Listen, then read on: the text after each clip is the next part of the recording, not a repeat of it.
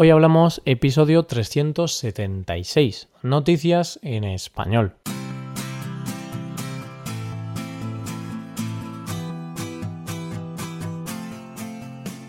Bienvenido a Hoy Hablamos, el podcast para aprender español cada día. Ya lo sabes, publicamos nuestro podcast de lunes a viernes. Puedes escucharlo en iTunes, en Android o en nuestra página web Tienes disponible la transcripción de este episodio y una hoja de trabajo en PDF con ejercicios y explicaciones de vocabulario y expresiones. Este contenido solo está disponible para suscriptores premium. Hazte suscriptor premium en hoyhablamos.com. Hola a todos, ¿cómo estáis? Espero que todos vosotros estéis muy bien. Yo estoy muy bien. Pues ahora mismo estoy de mini vacaciones, ya sabes, me he ido al Festival de Ortigueira. Pero aunque me vaya, esto tiene que continuar. Así que hoy volvemos un día más para hablar de noticias en español. En la primera noticia hablaremos de la venta de coches de diésel y de gasolina. En la segunda noticia comentaremos el Día del Orgullo Gay y por último hablaremos de una cosa un poco extraña que han hecho algunos diputados del Congreso. Hoy hablamos de noticias en español.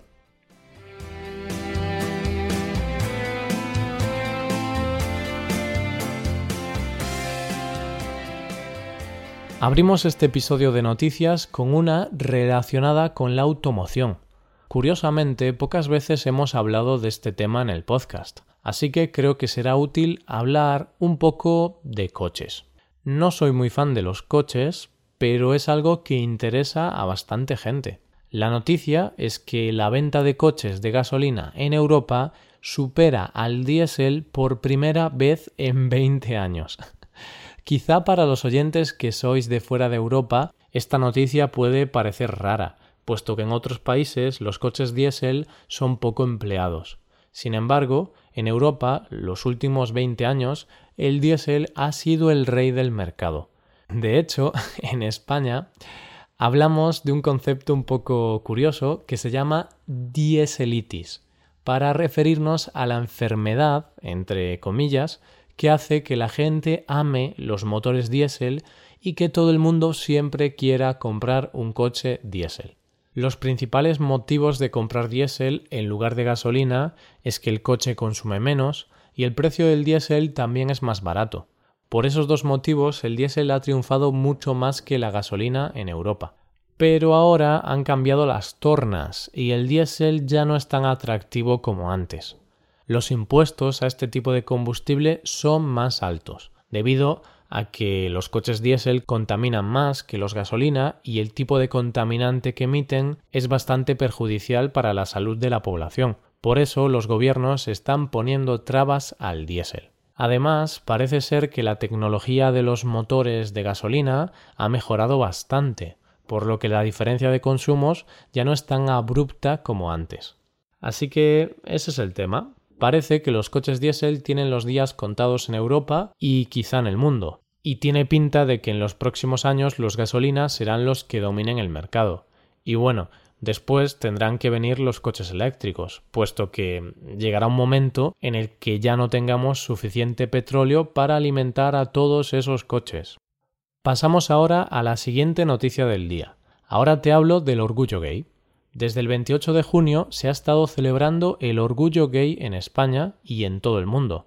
Aunque el Día del Orgullo Gay es el 28 de junio, en España se celebra durante más de una semana, desde el 28 de junio hasta el 8 de julio. El sábado 7 de julio se celebró una marcha, una manifestación por Madrid para reivindicar el orgullo gay y para celebrar la diversidad. Esta marcha juntó a más de un millón de personas. Algo destacable que no se había visto antes en esta marcha ha sido que dos ministros del gobierno han participado en la Marcha del Orgullo. Fernando Grande Marlasca, ministro de Interior, y Carmen Montón, de Sanidad, Consumo y Bienestar, se han sumado este año a la manifestación multitudinaria. Es un placer ver a toda la sociedad celebrando este día y demostrando que una sociedad igualitaria y justa es posible. Este año ha sido el 40 aniversario de esta marcha de Madrid. En junio de 1978 se convocó la primera movilización que peleaba por los derechos del colectivo LGTB. Fue el primer orgullo de la ciudad de Madrid y fue clave para todo el colectivo LGTB de España. Esa primera movilización tenía como objetivo principal conseguir la derogación de la Ley de Rehabilitación y Peligrosidad Social, que era una ley del periodo franquista muy utilizada por la dictadura para reprimir cualquier tipo de disidencia, ya que permitía detener y encarcelar sin juicio a personas de manera arbitraria. La condición o la apariencia homosexual era una de las razones por las que te podían detener. Esa manifestación histórica juntó a unas 9.000 personas en Madrid. Y ahora, 40 años después, tras muchos avances y mejoras, más de un millón de personas han asistido al orgullo. Por último, acabamos el podcast hablando de política. La noticia está relacionada con una votación que se está llevando a cabo en el Congreso. Después de la elección del nuevo gobierno, con el cambio de gobierno, han decidido cambiar también el director de la radio televisión española. ¿Por qué? Porque los trabajadores llevan años quejándose de la manipulación informativa a la que están obligados. Claro, este es un medio de comunicación público, por lo que a veces la influencia del gobierno puede hacer que la información no sea completamente objetiva. De eso se han estado quejando duramente los trabajadores durante los últimos meses, y parece ser que sus plegarias han sido escuchadas, pues el Congreso está buscando un nuevo director para RTVE y con este cambio se espera que la manipulación cese y que la información comience a ser objetiva y veraz. Por tanto, la última semana se ha celebrado una votación en el Congreso en la que los diputados tenían que votar a la persona que querían que fuese nombrada director o directora. Y lo curioso es que algunos diputados se han tomado esta votación a broma porque simplemente estaban en contra del cambio. Y por eso, en lugar de escribir el nombre de una persona adecuada, en lugar de escribir el nombre de alguno de los candidatos, algunos diputados han escrito el nombre del crítico musical ya fallecido Lauren Postigo.